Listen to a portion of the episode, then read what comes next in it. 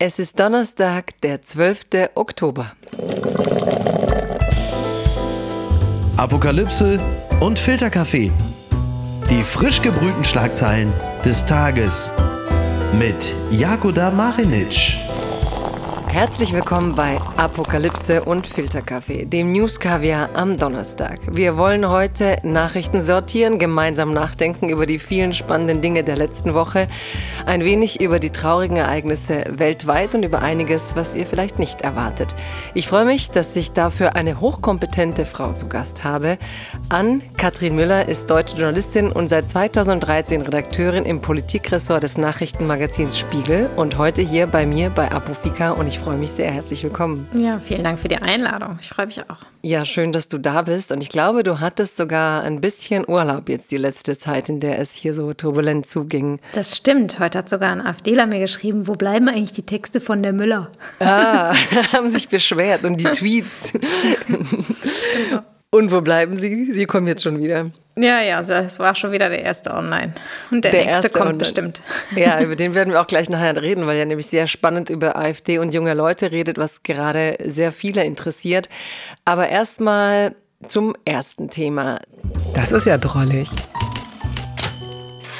Ein linker Verein gegen Nazi-Klamotten. Das VTRLND in Antifa-Hand, berichtet die Taz. In Deutschland machen viele Versandhäuser Geld mit Kleidung, auf der Szenecodes von Neonazis stehen. Da steht dann zum Beispiel I love HTLR und auf Babys Stramplern steht HKNKRZ, Hakenkreuz. Auf T-Shirts steht dann plötzlich VTRLND, heißt Vaterland. Ähm, du wirst es kennen. Der Verein heißt Laut gegen Nazis, kennst du sicher, ja. Und ist eigentlich eine Idee der PR-Firma Jung von Matt und sie wollen natürlich diesen Markt stören. Sie wollen ihre Art von Antirassismus betreiben. Ähm, ist dir vorher schon untergekommen? Kennst du es? Findest du es gut? Nee, ich habe das tatsächlich heute äh, das erste Mal auch gelesen und fand sehr smart, äh, einfach äh, weil man dann eben markenrechtlich dagegen vorgehen kann, wenn ein Nazi-Shop einen entsprechenden Babystrampler oder so ein Pullover noch anbietet. Und ähm, ich meine, man muss ja auch manchmal kreativ sein und äh, man schafft damit zweierlei. Zum einen kriegen die Nazi-Shops einen ab und zum anderen äh, müssen die sich dann was Neues überlegen und vielleicht verschwinden dann auch ein paar von diesen Pullis. Ja, eigentlich mag ich sogar immer, weil man sagt immer, die AfD oder überhaupt äh, sind so gut in diesen Verfahrensfragen und Nazis und man, und man beschwert sich ja auch immer, wenn Kaufhäuser rechte Magazine verkaufen. Ich finde eigentlich diese Art des smarten Protests, also wenn man wirklich fast Gesetze nutzen kann, was Demokratie ja auch haben sollte, um sich gegen solche Sachen zu wehren, eigentlich die klügste Art des Protests. Absolut. Und äh, manchmal hat man das Gefühl, äh, dass das ja auch noch gar nicht äh, immer in jeden Details äh, genutzt wird. Es gab ja auch mal die Aktion, dass dann einfach ähm, Bierverkauf äh, irgendwie untersagt wurde und dann. Was Bier? also, Ohne also Bier bei, einem, bei einem Neonazi-Konzert wurde Bierverkauf mhm. untersagt von, von den Behörden äh, oder Alkoholverkauf und damit war das Konzert dann auch gestört oder ähm, halt diese Flyer-Aktion, dass man die dann den irgendwie wegnimmt nimmt und dann zerschnipselt oder so. Also ähm, ja, mhm. wa warum nicht auf diese Art und Weise? Das war, dass die AfD massenweise Flyer bestellt hat und es diese Druckfirma eigentlich gar nicht gab, sondern sie fake war, ne? Der Flyer-Service Hahn. Genau, und die wurden dann auf einer Demo von der AfD organisiert. Dann äh, wie Konfetti flogen die dann vom Himmel. Mhm. Okay. Stand ich drunter unter dem Konfetti-Himmel. Das, äh, ja. Ja, äh, man kann kreativ Protest gestalten. Und jetzt kommen wir zu was Ernstem. Die Schlagzeile des Tages. Netanyahu und ganz einig. Israel bildet Notstandsregierung, berichtet das ZDF. Der israelische Ministerpräsident Benjamin Netanyahu und Oppositionspolitiker Benny Gantz haben sich gestern auf die Bildung einer Notstandsregierung der nationalen Einheit geeinigt. Netanyahu, Verteidigungsminister Galant sowie der ehemalige Verteidigungsminister Gantz von der Partei Nationale Union sollen ein Kriegskabinett bilden. Als Beisitzer ohne Stimmrecht sollen der ehemalige Generalstabschef Eisenkott und Minister Ron Demer dienen. Ist das eine vielleicht Nachricht, dass dieser Krieg, so brutal das jetzt ist, Israel am Ende doch ein Stück weit eint oder zusammenbringt gegen diesen Krieg, gegen diesen Schrecken? Ja, ich bin ehrlicherweise nicht so Fan von so Glaskugelfragen. Ähm, hm. Ich glaube, es ist natürlich jetzt absolut der Situation geschuldet äh, und dass da ein Land erstmal zusammenrückt, ähm, ist ja äh, richtig und wichtig. Ähm, wie lange das anhält, ähm, wir wissen ja leider auch noch gar nicht, wie lange ähm, diese schrecklichen Attacken äh, anhalten äh, und der Terror da. Von daher, ähm, ja, mal schauen. Aber immerhin kriegen sie das äh, jetzt hin, um da eine Antwort zu finden. Aber alles in allem äh, kommt man bei den ganzen Krisen kaum hinterher und die ist jetzt auch wirklich in der Grausamkeit dann nochmal besonders bedrückend. Ja, ja, und dann hast du jetzt im Moment, vor vorhin ne, liest man dann auch, dass, dass jetzt die Ukraine kämpft um Aufmerksamkeit, dann kommen die ersten Artikel, was mit den Frauen im Krieg passiert, ne, dann bildet sich so ein Krisenstab, der auch wieder männlich ist, dann gibt es Erste Berichte äußern sich Feministinnen. Also es wird, glaube ich, keine einfache Zeit die nächsten Wochen.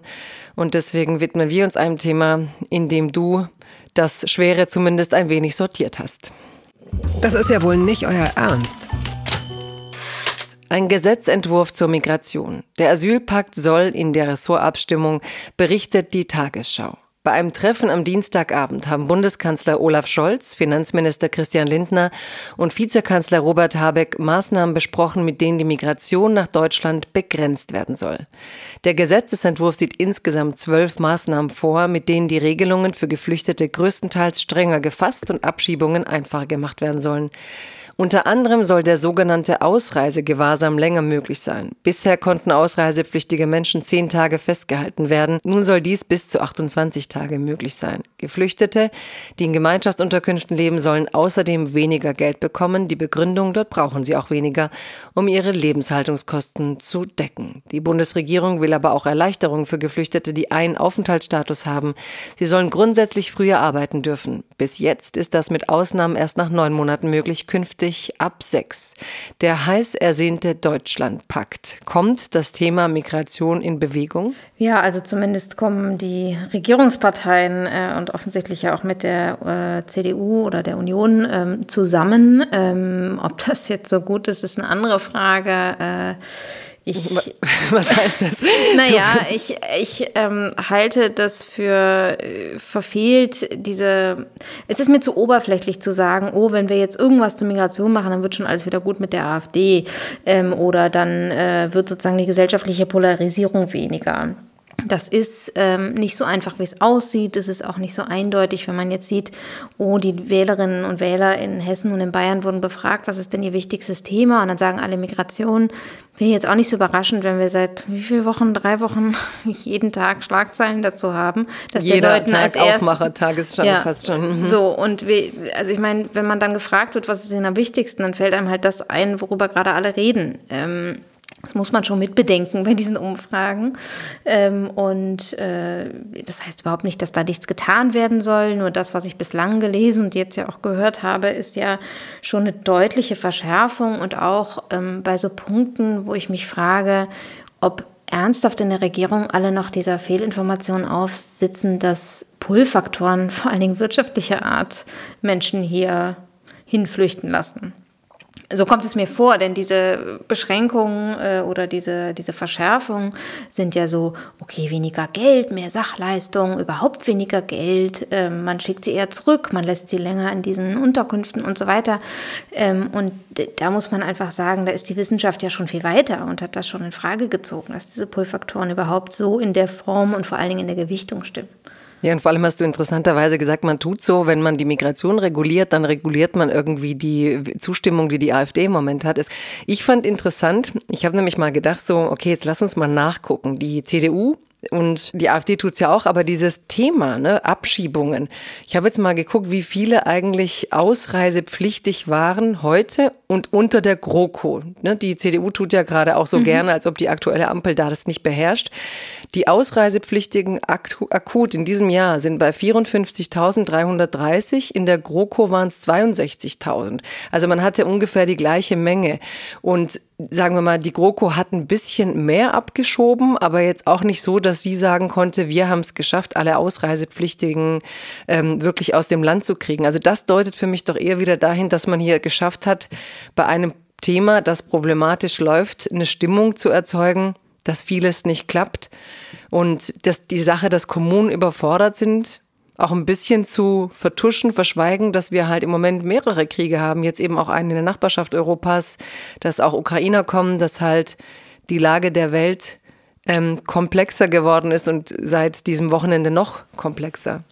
Also das Wichtigste ist, glaube ich, dass alle mal akzeptieren oder realisieren, dass der Hauptgrund, warum Menschen AfD wählen, wenn sie nicht ohnehin schon seit Jahren rechtsextreme oder extrem rechte Einstellungen haben oder rassistische Einstellungen haben, ist Verunsicherung.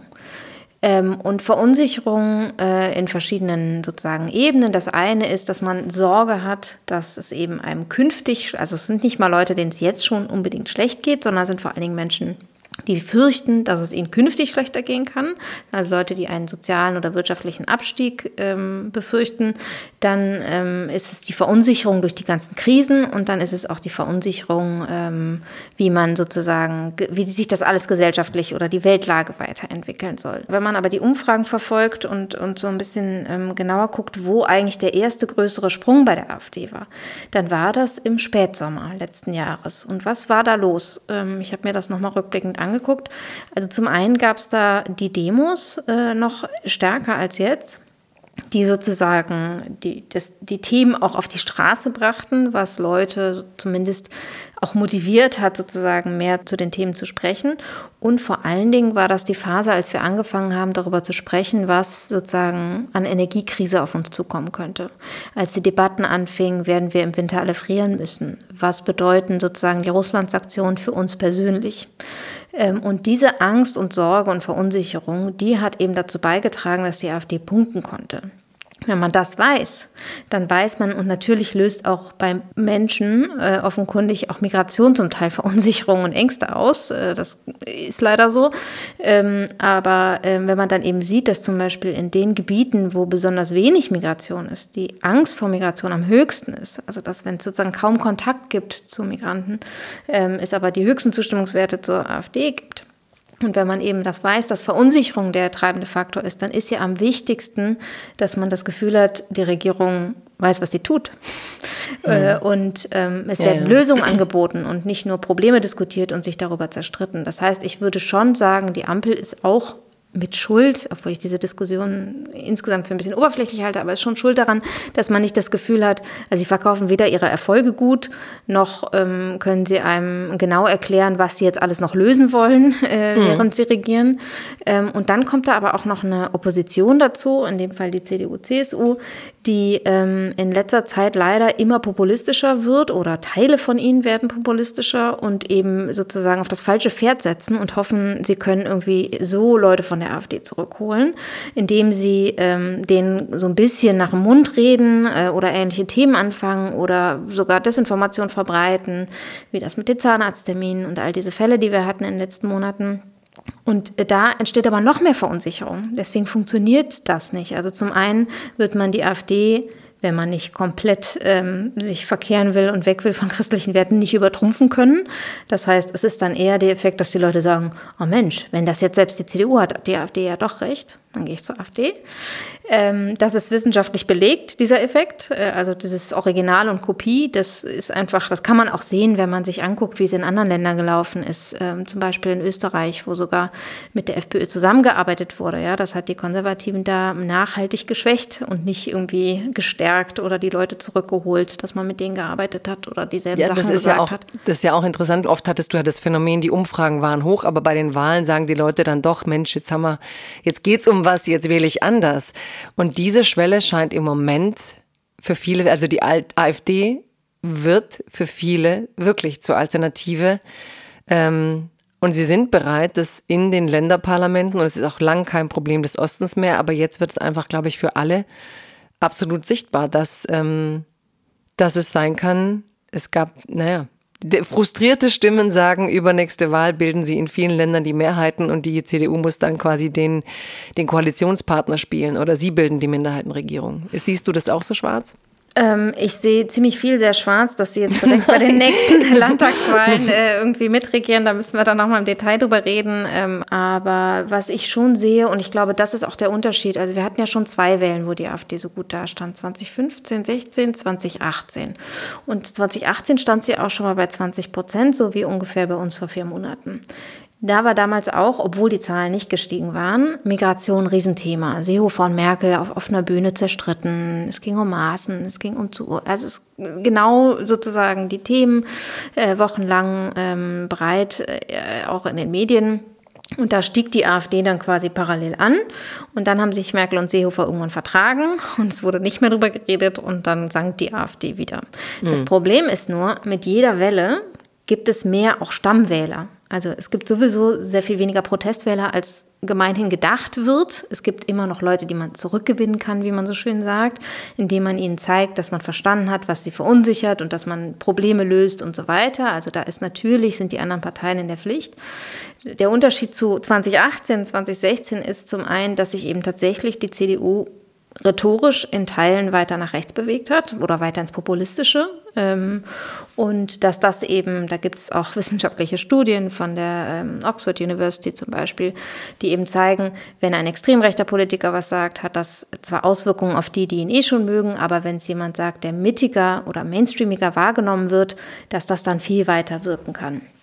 Ähm, und dann ist eben anders, dass äh, sich quasi, also dieser Sockel von AfD-Stammwählern wird einfach mit jeder dieser Wählen größer. Und dann gibt es eben noch die Diskursverschiebung obendrauf. Und das ist das, weswegen sich das jetzt für die AfD sozusagen bei den Landtagswahlen so in Erfolge ummünzen ließ. Ja, und ich finde, du sagst, die Verunsicherung ist einer der großen Treibkräfte dahin.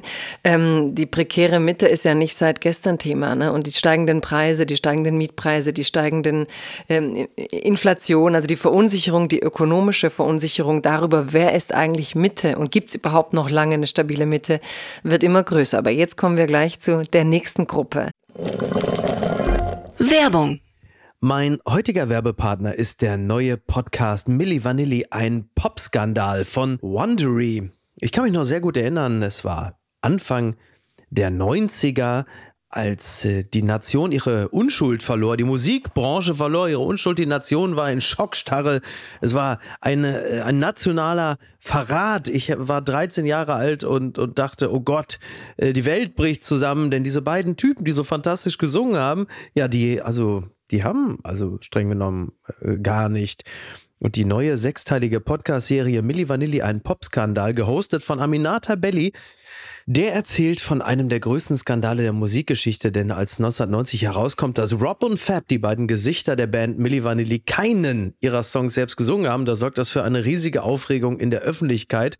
Und die beiden Künstler, ja, die wurden zur Zielscheibe der Medien für ihren Ruhm und Erfolg haben sie die ganze Welt belogen. So wird die Geschichte häufig erzählt, aber das ist nur die halbe Wahrheit. Milli Vanilli, ein Popskandal, gibt einen nie dagewesenen Einblick in das, was wirklich passierte, als aus dem Popmärchen ein Albtraum wurde. In exklusiven Interviews kommen Menschen zu Wort, die die Geschichte hautnah miterlebt haben, unter anderem Frontmann Fab Marvin, die Produzenten Frank Farian und Ingrid Segiet und viele mehr. Es ist eine Geschichte über Macht, und darüber, was passiert, wenn sie in die falschen Hände gerät. Es ist auch ein Einblick in das Pop-Business, wie Menschen zu Stars gemacht werden, wie schnell sie fallen können und wie weit sie bereit sind, für den Erfolg zu gehen.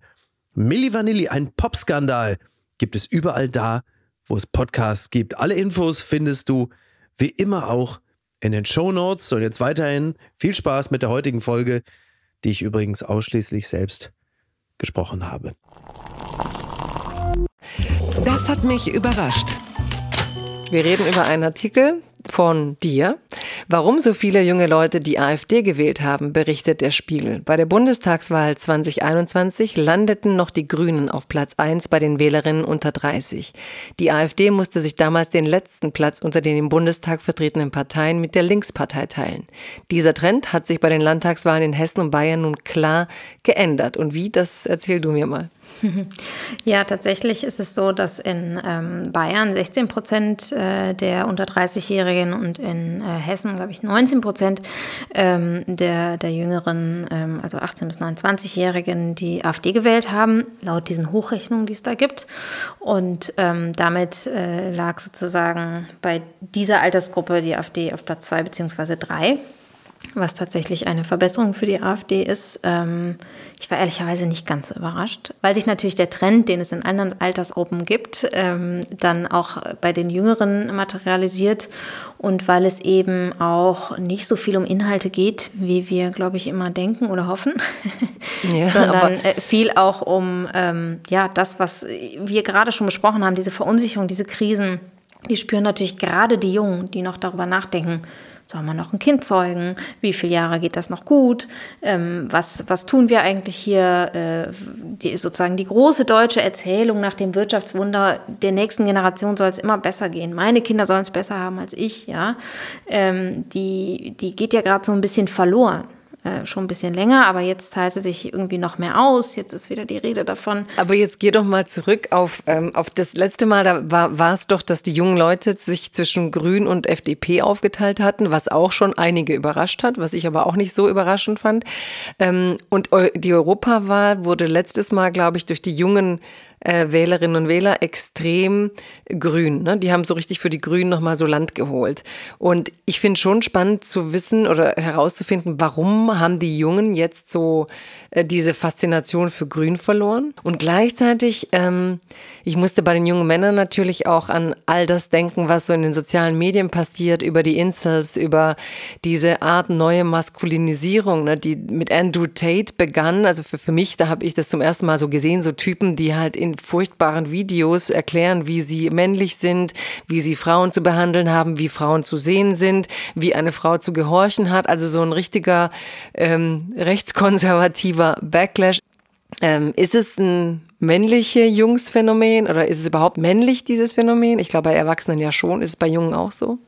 Also tatsächlich sind es mehr äh, die, die jungen Männer als die jungen Frauen. Ähm, es ist äh, so, dass offensichtlich es, ähm, das sagen uns auch, haben uns auch Forscher erzählt, ähm, dass, dass es eben so diese Form der toxischen Männlichkeit, beziehungsweise auch die Kritik daran dafür sorgt, dass äh, Männer verunsichert sind. Ähm, dass die Kritik an toxischer Männlichkeit sorgt dann für die Verunsicherung. Ne? Unter anderem, genau. Mhm. Also und dieses, wer bin ich eigentlich, wo gehöre ich hier hin und was mache ich in dieser Welt und wieder Kriege und ähm, wie, wie kriege ich eine Frau, ähm, in der, in der AfD-Bubble ist das ja auch immer so, ja, die Migranten nehmen dir die Frauen weg ähm, und sich da irgendwie zurechtzufinden zwischen so ähm, politisch, also ja, irgendwie sehr plumpen und populistischen Äußerungen. Also ich meine, die, die AfD geht da ja auch richtig drauf ein. Ne? Also da gibt es dann Einzelne von ihnen, die dann richtig Werbung genau für diese Zielgruppe machen. Ja, das wollte ich auch wissen. Sind die eigentlich einfach besser? Also sind sie, man sagt ja immer, dass sie in den sozialen Medien einfach den anderen Parteien überlegen sind. Deutlich. Ja. Ist das immer noch so? Und ich verstehe noch nicht so richtig, was für junge Leute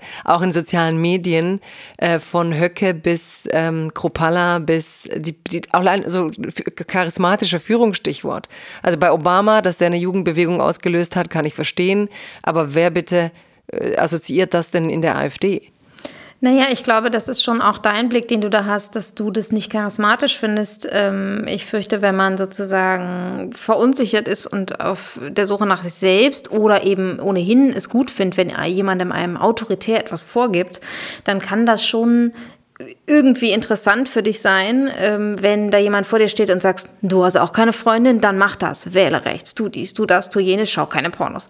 Ähm, also es ist eine sehr äh, absurde für uns irgendwie Form von Ansprache, ähm, aber es funktioniert eben A äh, bei TikTok hervorragend, es mhm. funktioniert B in dieser YouTube ähm, äh, bei YouTube auch. Es funktioniert sehr gut in diesem ähm, sozusagen Schwarz-Weiß-Denken. Äh, und äh, ich meine, wir reden jetzt hier ja über, über 18 äh, bis 29-Jährige, äh, nicht über Teenager. Ne? Mhm. Ähm, also es ist schon interessant, dass genau in dieser Altersstufe, also sozusagen bei den Pubertierenden, die komplett lost irgendwie noch sind und noch nicht wissen und es ist alles anstrengend und die Hormone spielen verrückt, ist das vielleicht nochmal was anderes. Also wie gesagt, ich rede jetzt über die, die man nicht eindeutig schon sowieso in, ähm, die sind komplett rassistisch und wissen deswegen, sie müssen die AfD wählen oder die sind irgendwie extrem rechts geprägt, ob durch Elternhaus oder Freunde oder weiß ich nicht wen.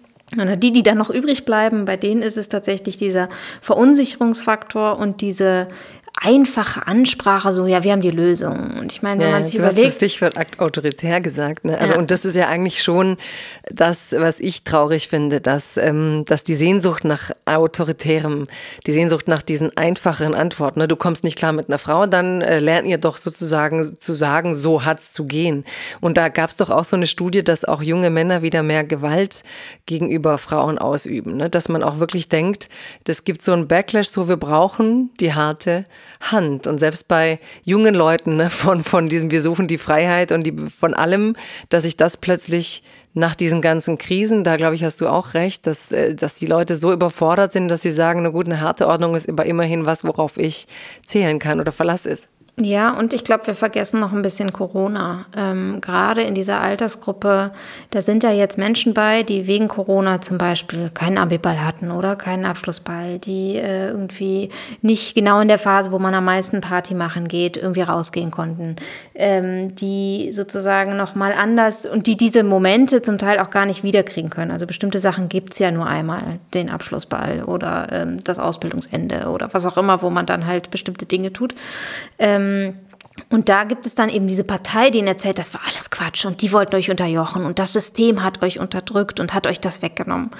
Und das ist natürlich auch eine Sache, die, wenn man sich gerade sowieso jung und fit fühlt und denkt, ach, Corona kann mir eh nichts anhaben, äh, sozusagen, da kommt sehr viel zusammen, ähm, was, glaube ich, auch noch gar nicht so richtig ähm, aufgearbeitet wurde oder wo eben das, was die Politik danach erklärt hat. Und ich finde, die Parteien, die diese Maßnahmen umgesetzt haben, haben ja gar nicht so einen schweren Stand. Die können sich hinstellen und sagen, wir wissen, wir haben an manchen Stellen überreagiert. So hat das ja zum Beispiel Lauterbach auch über die Kitas gesagt oder so.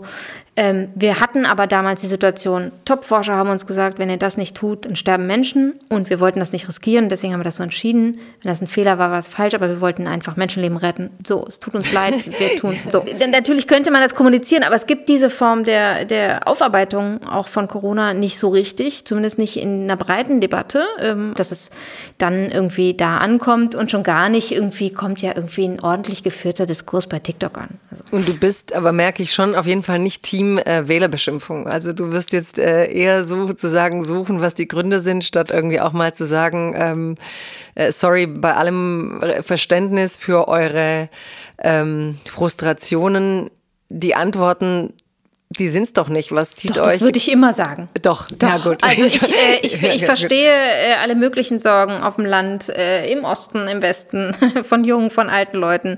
Es kann nie die Lösung sein, äh, eine im Kern rechtsextreme Partei zu wählen, äh, die unsere Demokratie gefährdet, die auch die Freiheiten gefährdet, für die man angeblich dann stimmt. Sie hat auch keine Lösung. Ähm, ich habe mich wirklich auch inhaltlich mit der AfD beschäftigt und dem, was sie vorschlägt. Äh, es sind keine Lösungen da. Es ist alles nicht finanzierbar. Es macht keinen Sinn als, als Demokratin äh, kann man das einfach dann doch nur verurteilen. Aber trotzdem ist es interessant, warum die Leute es tun. Und ähm, ich schreibe meine Texte nicht, damit sie es nicht tun, sondern damit sie wissen, was sie tun. Und das Denn sie wissen, was sie tun. Das ist sie jetzt. Die Wende.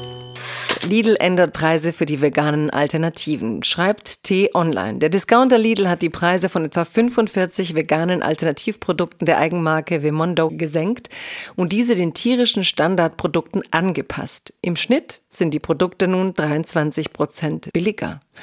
Das heißt, Fleisch war so billig, dass es jetzt tatsächlich eine Senkung der Preise bedeutet, die veganen Lebensmittel zu senken. Ähm, ist das was, wo du sagst, äh, wieso geht da der Markt voran? Müsste eigentlich nicht in, in Zeiten der Klimakrise sowas als Impuls von oben kommen, von der Regierung? Oder denkst du, das passt schon, dass das die Märkte selber tun? Das finde ich total interessant. Wir erleben das ja in letzter Zeit häufiger, dass die Industrie erstmal vorangeht oder schon auch weiter ist als die Politik in Teilen. Also es hat zwar länger gedauert, aber die deutsche Autoindustrie ist ja auch schon ähm, doch ordentlich umgesprungen auf E-Autos, ohne dass es jetzt irgendwelche gesetzlichen Vorgaben äh, gab, sondern eher halt Subventionen und Co.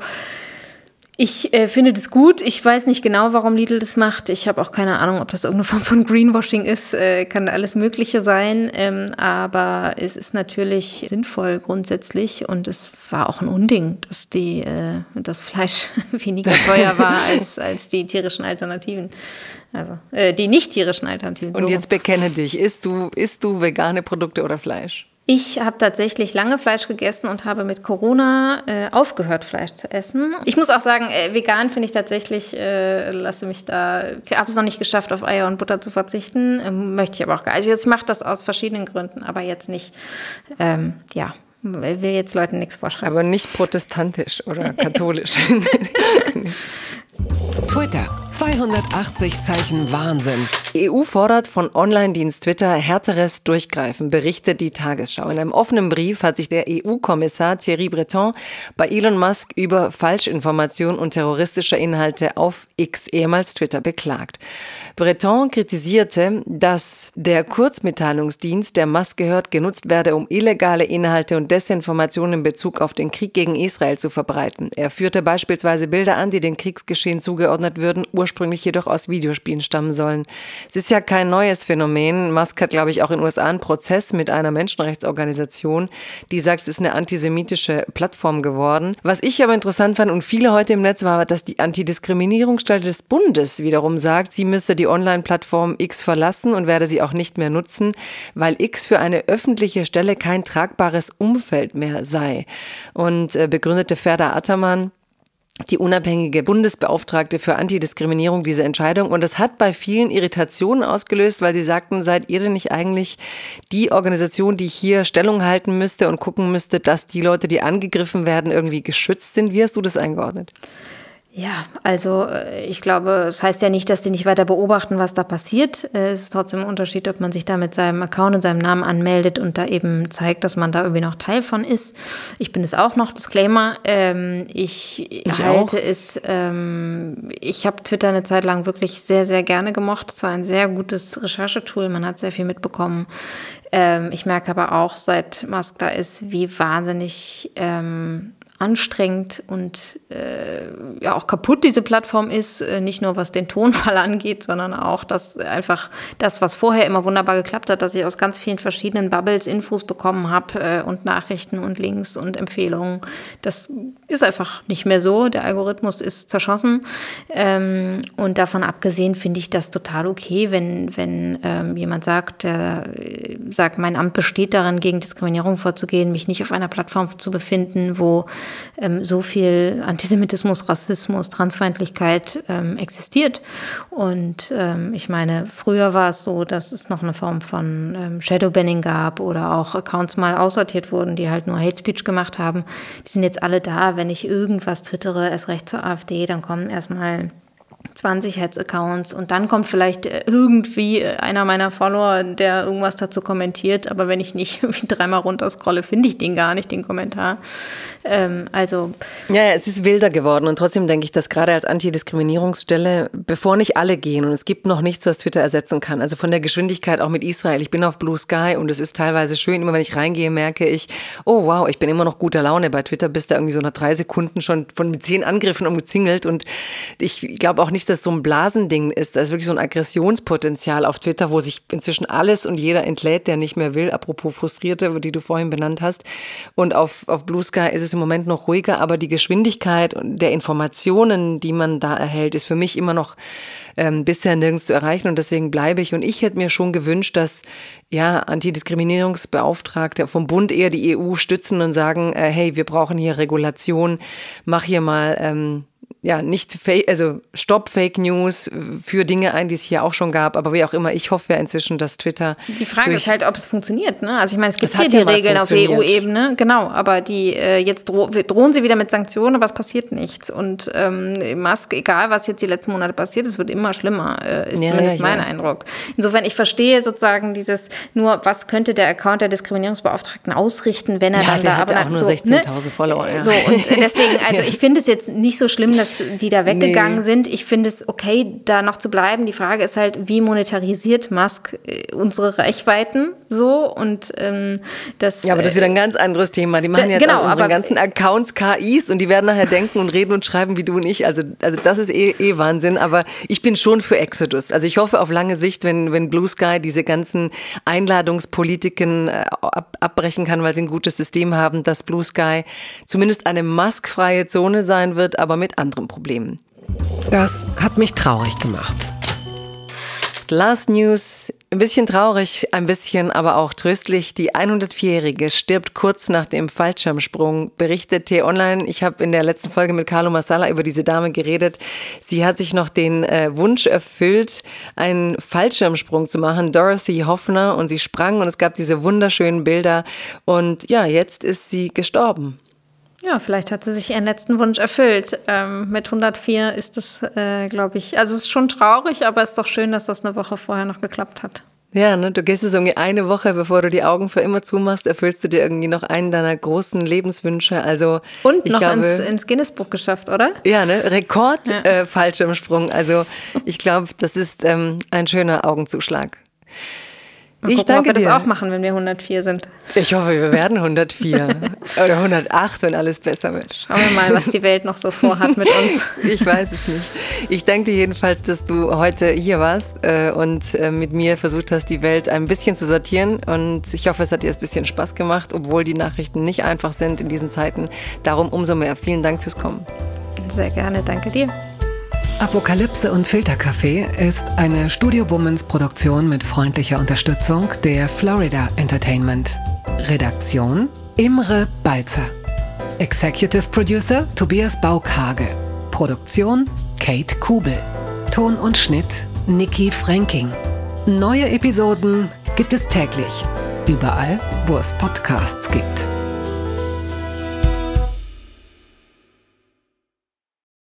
Ich dachte ja, wir machen einen Podcast zusammen, Joko, und dann ähm, hängen wir einfach ab, einmal die Woche, unterhalten uns ein bisschen lustige Alltagsbeobachtung, manchmal politisches ja. Take, dies, das, Feierabend. Was stattdessen passiert, ich muss Sport machen.